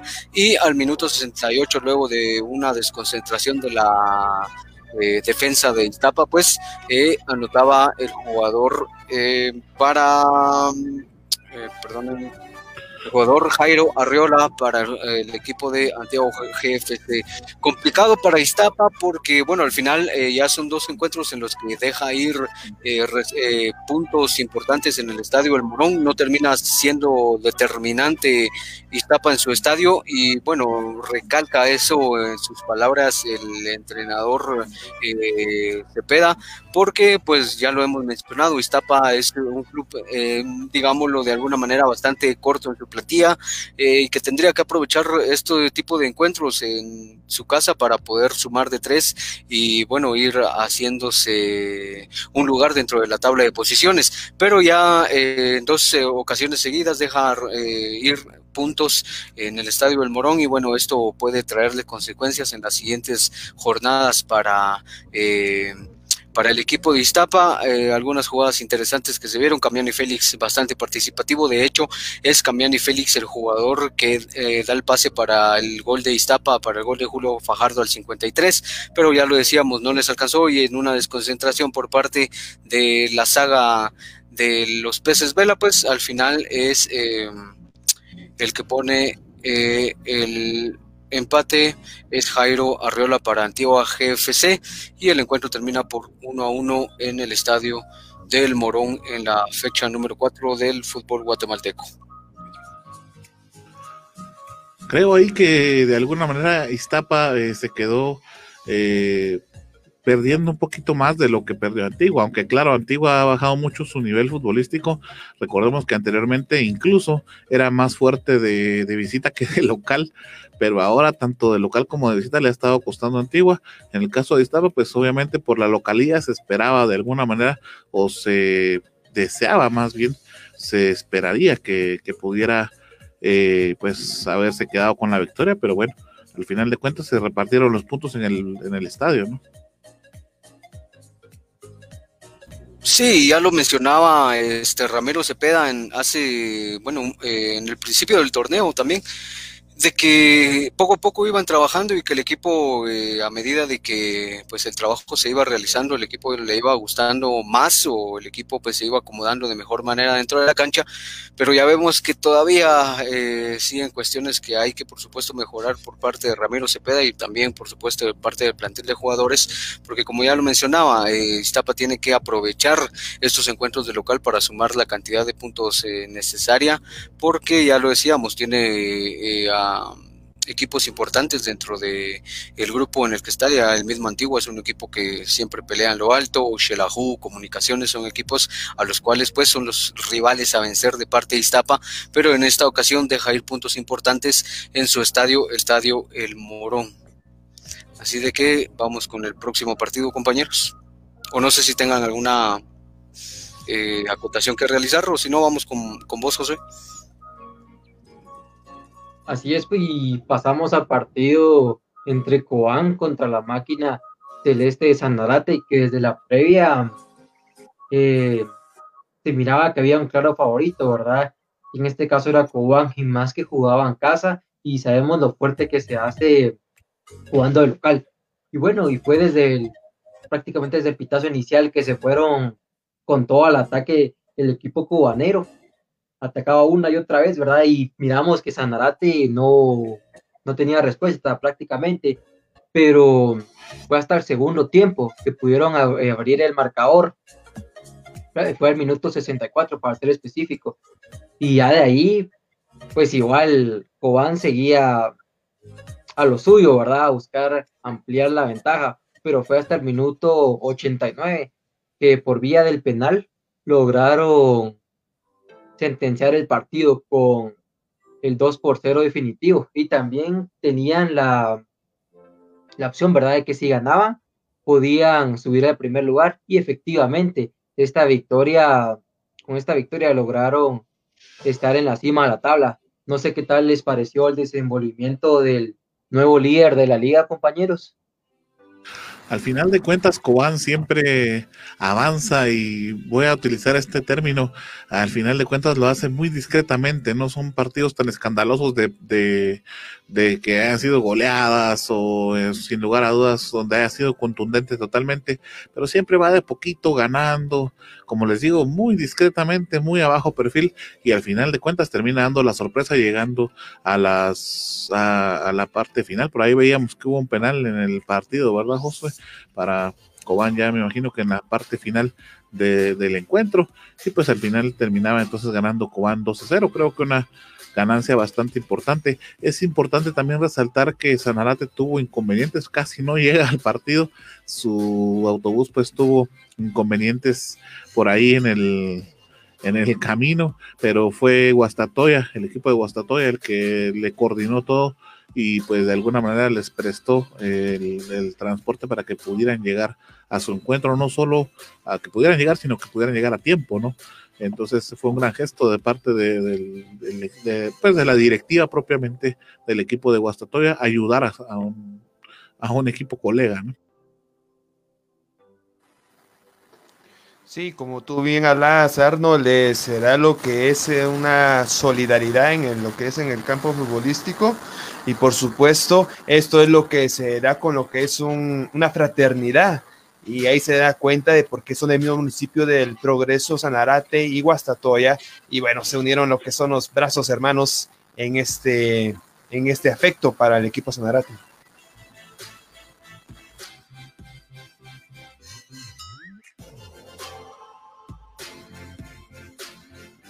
Bueno, me parece entonces que continuamos con el calendario de, de esta fin de semana. En este caso nos toca platicar de una de las sorpresas que nos dio el equipo de Achopa, nos sigue dando sorpresas y en este caso qué gran sorpresa, venció a uno de los grandes equipos de, la Liga Nacional, específicamente del equipo de eh, Municipal. Los rojos al final de cuentas muestran eh, bastante pues de alguna manera que está tambaleando de cierta forma, ¿no?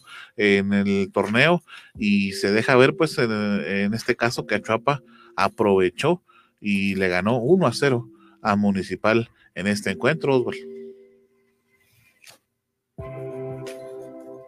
Sí, recordando que este, este encuentro, como tú bien lo de decir, se jugó en el estadio Manuel Ariza con el árbitro central que es Walter López.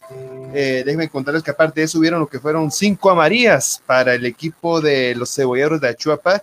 Es, fue Tobit Vázquez, Juliano Rangel y para el equipo de los rojos de Municipal fueron también apercibidos Luis de León, Carlos Gallardo y el Choco Alvarado en minuto 90, entrando de cambio y sacando lo que era amarilla, lo que es este jugador.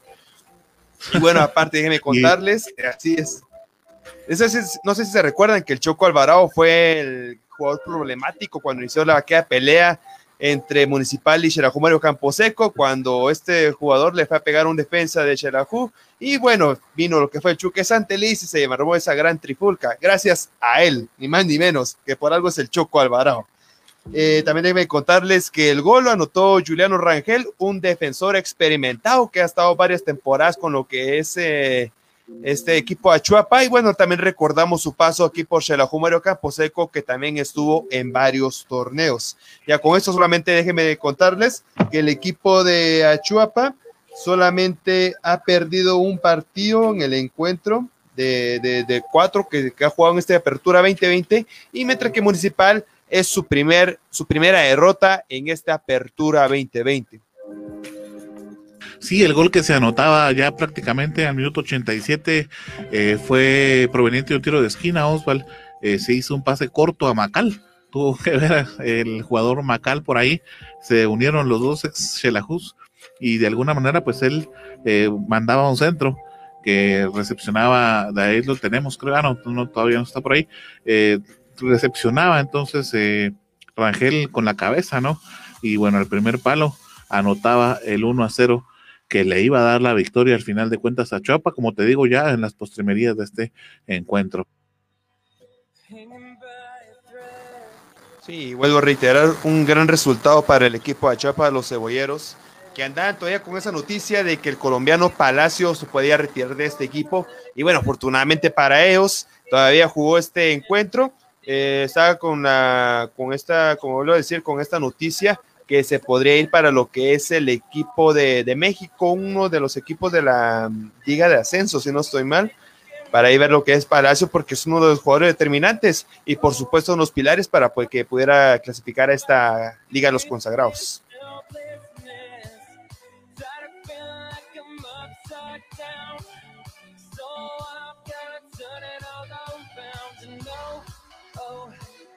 Por ahí teníamos ya la imagen del gol Osval, en donde Juliano Rangel, pues como lo platicábamos, eh, de cabeza es que consigue esta anotación, un bonito gol al final de cuentas. Y lo más bonito es que es importantísimo para Chuapa, que sigue sumando puntos y sigue dando sorpresas en el torneo. Y si sigue así, pues obviamente va a demostrar las ganas que tenga de quedarse, en este caso, eh, pues en el torneo, toda vez que es uno de los equipos recién ascendidos, ¿no? Sí, como bien decís, recién ascendidos, que derrotó a lo que fue el equipo de San Pedro, San Marcos, este equipo de Achuapa. Y bueno, con esto ya tenemos lo que es este gran resultado para, para el equipo de los cebolleros, que está dando la talla. Y como dije en programas anteriores, está dando de qué hablar y no solamente está de, de pasadita, como se dice así en el, en el ámbito futbolístico, sino quiere dar lo que es batalla y una talla impresionante aquí en estos duelos de lo que es la Liga Mayor de Fútbol. Pero no fue el único ascendido que dio sorpresas, ¿verdad, Osvaldo? Eh, claro que no, no fue el único, como bien acaba de decir, sino también con ellos que estar lo que es el equipo de la S, los muteros de Saca Chispas, que bueno, ya lo que fue el día, el día de ayer, día domingo, jugaron lo que fue su cuarta fecha en este torneo Apertura 2020 y con lo cual, por supuesto, se están posicionando entre las primeras posiciones. Déjenme contarles que el equipo de la S eh, jugó lo que fue en el estadio Las Victorias, con lo cual, por supuesto, obtuvo una victoria impresionante. El el árbitro central fue el señor Armando Reina. Este partido fue a las 4 de la tarde, ya que pidieron lo que fue el cambio de horario, se lo pidieron directamente a la Liga Nacional de, Fútbol. Eh, y por supuesto avalaron este cambio de horario porque eh, si, si, nos damos cuenta, en las últimas fechas han, habido lo que son tres partidos durante el día y el horario serían a las 11 de la mañana, 1 de la tarde y 3 de la tarde. Pero el equipo de la S, los Sacachispas, lograron eh, hacer este cambio de horario respectivo de su partido y con lo cual jugaron a las 4 de la tarde. Además, dejen contarles que el equipo de Eric González, el director técnico Chispas, logró obtener lo que fue la victoria de dos goles a uno contra el equipo de Fabricio La Chapa Benítez Guastatoya, que no ha venido dando la talla, que ha, eh, venido dando lo que son prácticamente lo que son eh, tragos amargos para el equipo del pecho amarillo y bueno, con lo cual este ahora solamente está sumando lo que son dos unidades en este Apertura 2020. Déjenme contarles que los anotadores de parte de lo que es el equipo de Guastatoya fue ni más ni menos que lo que es el señor Cristian Alvarado, minuto 20, y Omar López al minuto 36. Al minuto 42 llegó lo, fue, lo que fue Marvin Ceballos desde el punto penal, pero por supuesto no pudieron hacer más porque solamente quedaron dos goles a uno. En momento veremos el penal cobrado por lo que es Marvin Ceballitos, así es, que mandó el esférico por toda la parte izquierda, totalmente burlándose del portero de Zacachispas. Además, déjenme contarles que en Amarías fue amonestado Carlos Montepeque al 25 y Omar, eh, oh, perdón, Sí, pues Carlos Montepeque para lo que es Acachispas y Omar Palafox para Guastatoya al minuto 66. Ya con eso tenemos que Zacachispas consigue sus primeros tres puntos jugando de local en este torneo, mientras que Guastatoya solo ha conseguido dos puntos de 12 puntos posibles en este torneo Apertura 2020. Compañeros, ¿algún comentario sobre este partido de los buteros? El equipo de la S de Chiquimula.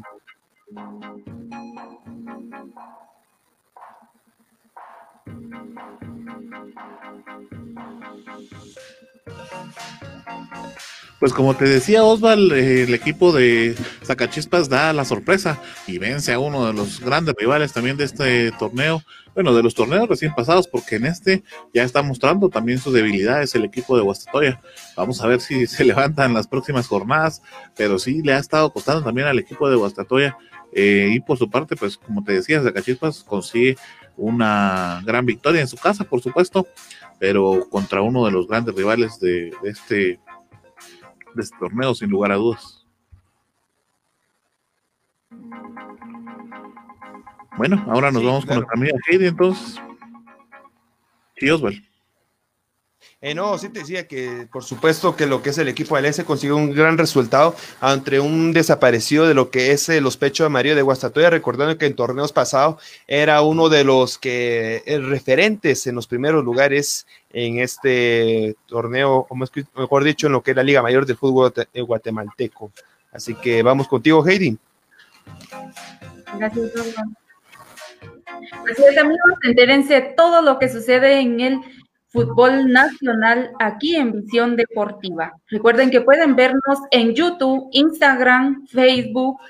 También pueden verlos en Radio Seno, MyTuner, Radios Online, Radio de Guatemala. Y si tiene problemas con su computadora, recuerde que puede llamar a Global Tech al 44 44 98 10 o escribirles en WhatsApp 47 24 82 42. Global Tech, solución informática a tu alcance. Ahora, compañero Oswald, nos vamos a Visión, de, a Visión Chiva. Llegó la hora de hablar del fútbol local. Esto es Visión Chiva.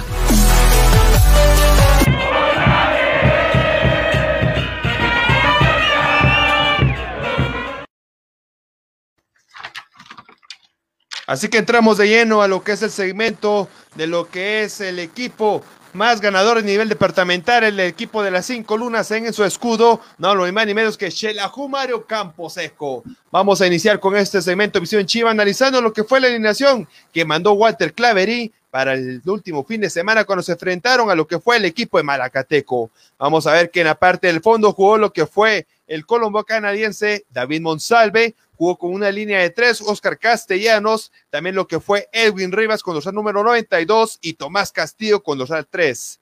En la parte de arriba jugó lo que fue Pablo Chicho Mignorance, en la parte izquierda Edwin Fuentes y en la parte derecha el juvenil Whitby Tebalán que por supuesto sigue sumando puntos de juveniles en esta apertura 2020. Además, un poquito más adelante, en la parte izquierda, el seleccionado Alexis Mata con los número 91. En la parte derecha, otro juvenil que está dando la talla para lo que es el equipo de Walter Clavery. Joshua Ubico con el dorsal número 8. En la parte del centro de juego, lo que fue Cristian El Tita Alvisuris y por supuesto dejó con solamente con número 9, o mejor dicho, con 99 en esta ocasión, que sería para Israel Silva, el brasileño, el goleador de los Chivos, eh, para que así conformara lo que era la formación titular de este encuentro. Eh, así que vamos a meternos de llenos con lo que sería lo bueno, lo malo y lo curioso de este encuentro, Heidi. Antes, y, antes, antes sin aprovechar, por supuesto, mandarle saludos a mi amigo Kevin Palacios, que nos está sintonizando. Así que gracias, Kevin. Saludos. espero que estés de lo mejor. Así que, Heidi, vamos con lo que es tu, la parte de este segmento de División Chiva. Bueno, Oswald, lo bueno, bueno, lo bueno fue que nuestro goleador eh, Israel Silva no tuvo ninguna amonestación en este partido. Eso significa que seguirá eh, jugando eh, y esto es lo que lo bueno. Ahora lo malo, bueno, ustedes ya, ya lo sabrán. Shelahu dejó, dejó ir esos puntos en casa. ¿Y por qué? Porque Shelahu se conformó con el gol que hizo Cristian eh, Latita y no siguieron luchando por un gol más. Sobre todo la línea defensiva que nos quedó a deber mucho. También la decisión de Walter Enríquez Claverí en los cambios se equivocó, porque sacó a Edwin Rivas. ¿Por qué? Si él, si él estaba jugando bien, ¿por qué no sacó a Tomás Castillo? Él estaba amonestado y hubiese dejado a Edwin Rivas en el centro. Eso estuvo malo de, del Walter Enrique, Enríquez. Eh, lo curioso no, no hay algo curioso. Lo curioso es que a última hora dijeron que Dustin Corea estaba enfermo, que por eso no había jugado.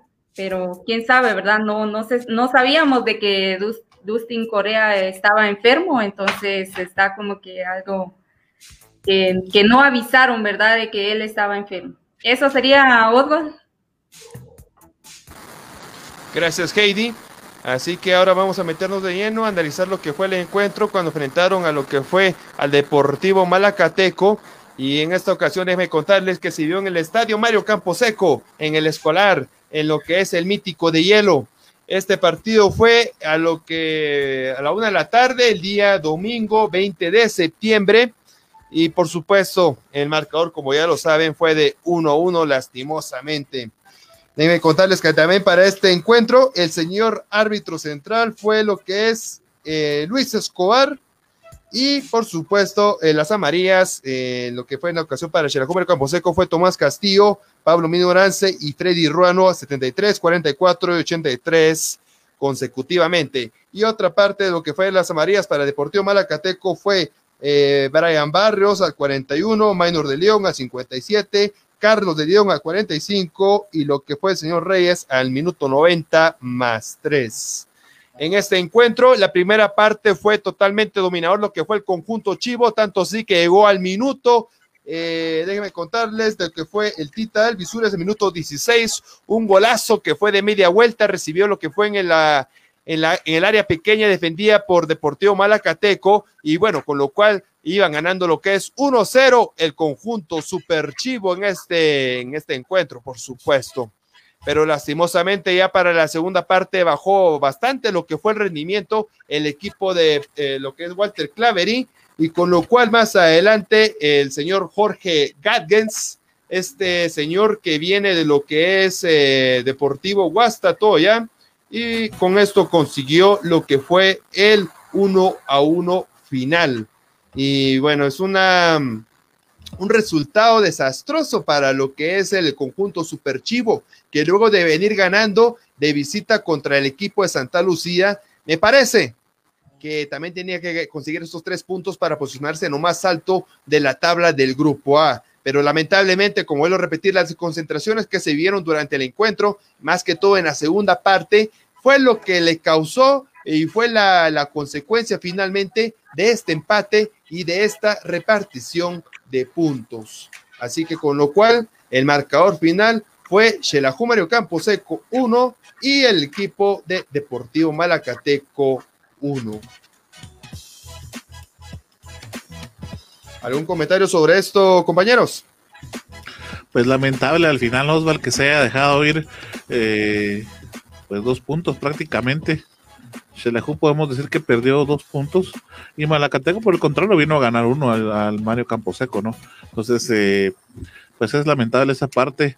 Eh, también se hicieron cambios en la alineación, lo platicábamos, Osval, tanto no solo en la alineación, sino como en el dibujo táctico, pero esos cambios que Walter Clavería hace como que no los trabaja, yo no sé qué es lo que no le funciona. A mí me sigue sin gustar cómo dirige él a Xelajú Mario Camposeco Oswald y pues al final de cuentas se ve reflejado en, el rendimiento del equipo. Yo no sé qué, qué podrían, o más bien qué piensan nuestros amigos, vamos a, escuchar a Gerardo, José, pero yo sigo pensando que no, la administración del equipo no es la adecuada todavía, Osvaldo.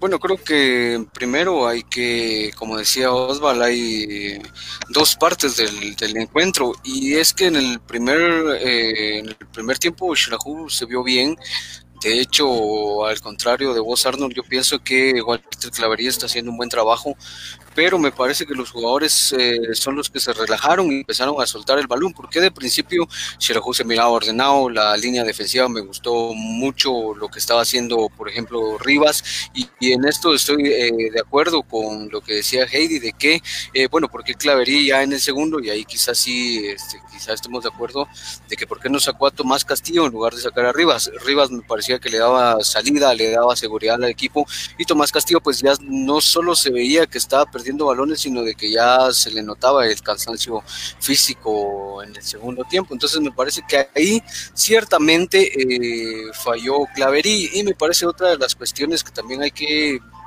determinado momento achacar la clavería es de que si estás de local empezar de lleno con todo, ¿no? Aquí tenés que ganar sí o sí, y entonces, ¿por qué de principio no meter a otro delantero? Eh, está bien, eh, Dustin Corea de último minuto eh, se dice que tiene malestares estomacales, por lo cual no va a estar dentro de la plantilla, y de hecho eh, cambian y llaman a este zurdo, el zurdito González de último momento para, lo convocan de último momento, pero ¿por qué no empezar con dos delanteros de una? ¿Por qué no meter al Bebote Pérez o a Castellanos de inicio si se sabía que lo que se quería era el resultado? Pero más allá de lo que hace Claverí, que me parece a mí de manera personal me parece que está haciendo un buen trabajo con el club. Eh, creo que fueron los jugadores los que se relajaron y los que soltaron el balón y Malacateco bastante bien. Eh, lo que hace la Bala Gómez eh, de la dirigencia técnica de Malacateco me parece bastante interesante porque guarda a Gadgets, que es un jugador bastante interesante, un jugador con mucha técnica, muy habilidoso en realidad y lo guarda para meterlo en el, me parece, en el momento adecuado y al final pues le rinde frutos el, el cambio que hace la bala Gómez. Y bueno, como decías Arnold, ahí sí estoy de acuerdo con tu comentario, es que bueno, no no gana Xelajú un punto, sino al final pierde dos y Malacateco se va con un buen resultado del Estadio Mario Camposeco, que recordemos podría tener a Xelajú en la segunda posición muy tranquilamente con nueve puntos, pero bueno, se dejan ir puntos y esperemos de que pues los errores que se vieron sean corregidos próximamente. Yo la vi venir, de hecho fue por eso que la quiniela la voy a ganar esta noche, pero bueno, eso lo vamos a platicar más adelante. Y fíjense, fíjate Gerardo que para complementar lo que, lo que decís al final de cuentas, es de que la Bala Gómez ya estuvo en Chelajúmero Camposeco, sabe cómo se hacen las cosas. Clavería había estado en Chelajúmero Camposeco, viene repitiendo al final de cuentas ciertos errores en el, en el parado táctico y en las decisiones que se toman, que al final de cuentas ya le tienen medida la vara a, a Claverí, para mi punto de vista, no sé qué piensen los demás. Bueno, tal vez no medía la vara como dices tú, Arno, si más que todo fue lo que es más planteamiento de, Walter Claverín.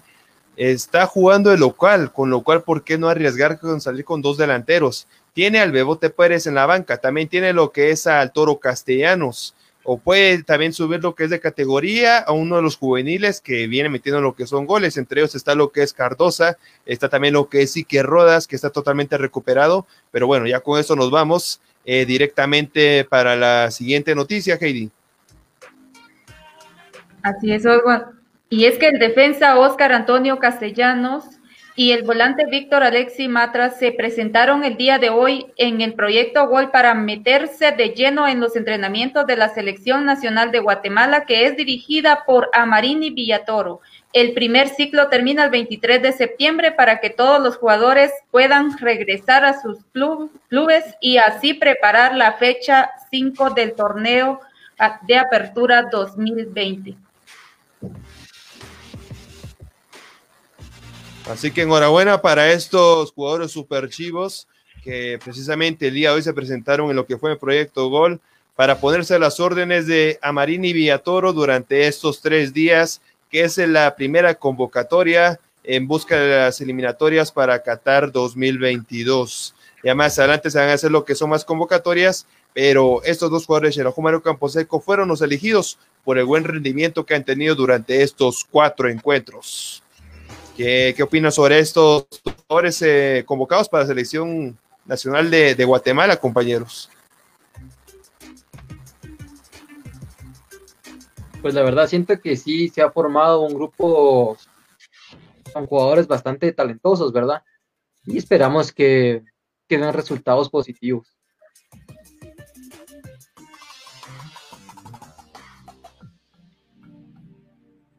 Sí, como lo platicábamos, es importante y de hecho ya se ve un poquito más eh, de eh, cuál ¿cómo sería? Ahora me pasó las de Gerardo, se me fue la palabra totalmente. Ya vemos un poquito más eh, ecuánime la cosa en relación a la, a la convocatoria de jugadores, ¿no? Porque antes que esos puros rojos y cremas, sí, eh, puros rojos y cremas y nada más, ¿no? Mitad rojos, mitad cremas y uno de otro jugador, de otro equipito y ya nada más. Pero ahora yo creo que ya está un poquito más eh, ecuánime la cosa, era la palabra. Y pues de alguna manera que bueno que se le da la oportunidad a jugadores de Shirajumo pues eso indica que también se ha estado haciendo pues bien las cosas ¿no? en relación a contrataciones y demás.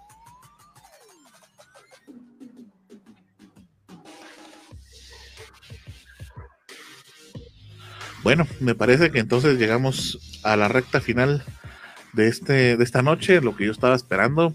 Ahora sí. José, cuéntanos cómo estamos. Ahora sí, llegó la hora de ver el recuento, ¿verdad? De los aciertos en la quiniela. Empezamos con el partido entre los Cremas y Santa Lucía. Los que acertamos eh, fuimos Arnold, Juanpa, Gerardo, Osvaldo y yo. Ahora el partido entre Iztapa y Antigua los que acertamos fuimos solo dos, que en este caso eh, fue Gerardo y también yo le logré acertar, ¿verdad? Con este marcador. Pasamos al partido entre Cobán y Sanadate. Los que acertamos, prácticamente acertamos casi todos, a excepción de Heidi, que dijo que empate, pero no. Pasamos al partido. pasamos al partido entre Achuapa y Municipal.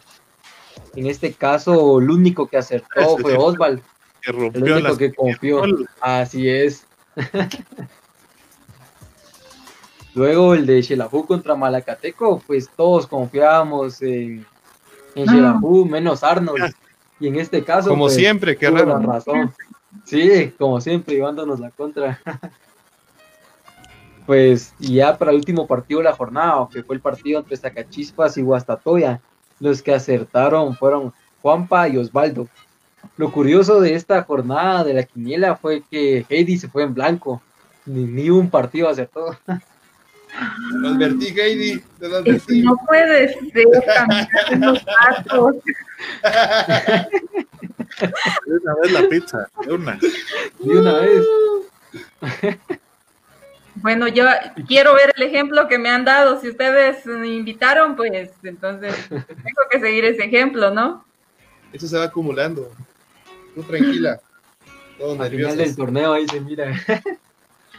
¿Cómo quedó entonces, Josué? ¿Cómo vamos? Pues ahorita los que los que están liderando eh, la tabla eh, son Juanpa con siete aciertos y Osval también con siete. Luego vengo sea- yo con seis aciertos. Ahí. Luego tenemos en tercer lugar a Arnold con cinco aciertos. Y en el frío sótano a Heidi y a Gerardo con tres aciertos. Te presto suéter, Heidi. Hay mucho frío por allá abajo. Lo bueno es que perder.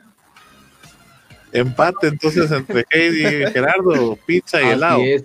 Pero no, no voy a elegir otro, otro equipo antes que Shelahu. Excelente, me llega tu actitud. Muere Eso es un ella, aficionado. Muy bien por ti. Arnold es el que tiene que invitarnos a todos. Sí, eso está, ya estaba dicho desde antes del inicio de la quiniela, Arnold. Tú te comprometiste, tú tienes que pagarlo. No, no, no, yo no me comprometí. Lástima. Tenemos todo grabado. Que imagínense primero Arnold, después Oswald, después yo. Y después por ahí Josué Palacios que nos va a invitar también. Ah, no, está mandando saludos. Y el oyente. Palacio, Eh, Josué, parte de la eh, Josué Palacios. de otros Saludos, Otras- saludos, Josué. Bueno, creo que llegamos al final entonces, Heidi. Así es, Oswald, nos vamos. Nos vemos el próximo domingo, el otro, ay, el próximo viernes. El Recuerden, próximo año, ¿no? Bueno, ahorita puras. Feliz Navidad. En Seno Radio, Online Radio, Radio es, Radio.es, Radio de Guatemala, MyTuner. También pueden, pueden vernos en YouTube, Twitter, Instagram, Tumblr y pueden seguir nuestro sitio de internet www.visiondeportiva.gmail.com. Con esto me despido, nos vemos el próximo viernes a las 7 de la noche. Que tengan una linda noche y hasta pronto. Bueno, Osva, nos vamos. Así es, Arnold. Nos vamos así que definiendo esta quiniela. Recordándote que ya no debe la pizza. Lastimosamente, así son las cosas, Arnold. Pero bueno, nos vamos despidiendo de este programa, así que solamente agradecer a usted, amigo televidente, por estar en sintonía, por su fiel sintonía, por supuesto, aquí de Visión Deportiva de este programa, que donde se pudo usted actualizar de todo lo que fue del fútbol internacional y por supuesto del fútbol nacional. Así que pendientes de todas nuestras redes sociales, tanto en el Facebook, Instagram, YouTube, Twitter y también lo que sería Tumblr. Y por supuesto, para que esté pendiente de todas nuestras noticias deportivas que vamos a estar publicando día tras día. Invitarlos desde allá para el próximo viernes, desde las 7 de la noche, para otra emisión más de Visión Deportiva. Que haya tenido un excelente inicio de semana. Nos veremos pronto y un abrazo. Bueno, Gerardo, nos vamos. Muchas gracias a todos por la audiencia, muchas gracias a ustedes por compartir eh, pues esta más de una hora de programa. Eh, nos eh, nos eh, tomamos más tiempo de lo necesario, pero porque nos gusta platicar sobre fútbol, así de que lo esperamos el viernes en una nueva emisión de eh, Visión Deportiva. Un saludo y feliz noche para todos. Gracias, Gerardo. Nos vamos, Josué. Así es, amigos, pues muchas gracias por habernos sintonizado en una emisión más y esperamos que todos hayan quedado bien informados. Feliz noche. Gracias amigos, oyentes, televidentes, amigos de todas las redes sociales. Eh, nos vemos el próximo viernes y por favor esté pendiente también de todas nuestras redes sociales. Vamos a tener muchas sorpresas para ustedes y pues quédese atento porque hay muchas noticias y usted las va a poder escuchar y ver acá en Visión Deportiva en todas nuestras plataformas. Si se perdió alguna de nuestras emisiones, recuerde, estamos en podcast en todas las plataformas digitales. Le aseguro que la favorita suya, la que usted elija, ahí vamos a estar y nos va a poder escuchar. Un abrazo, gracias. Hasta la próxima.